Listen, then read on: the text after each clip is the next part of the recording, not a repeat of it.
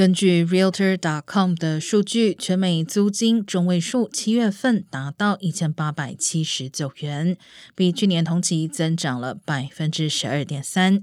各类房型的中位数租金均上涨达两位数。Studio 类型的租金涨幅为百分之十四点三，一房公寓涨幅为百分之十二点二，而两房公寓租金涨幅为百分之十一点七。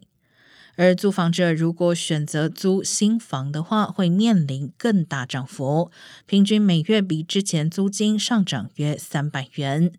相比之下，续签租约的价格平均每月上涨约一百六十元。另外，城市地区租金上涨速度略快于郊区，与二零二一年一月的情况完全相反。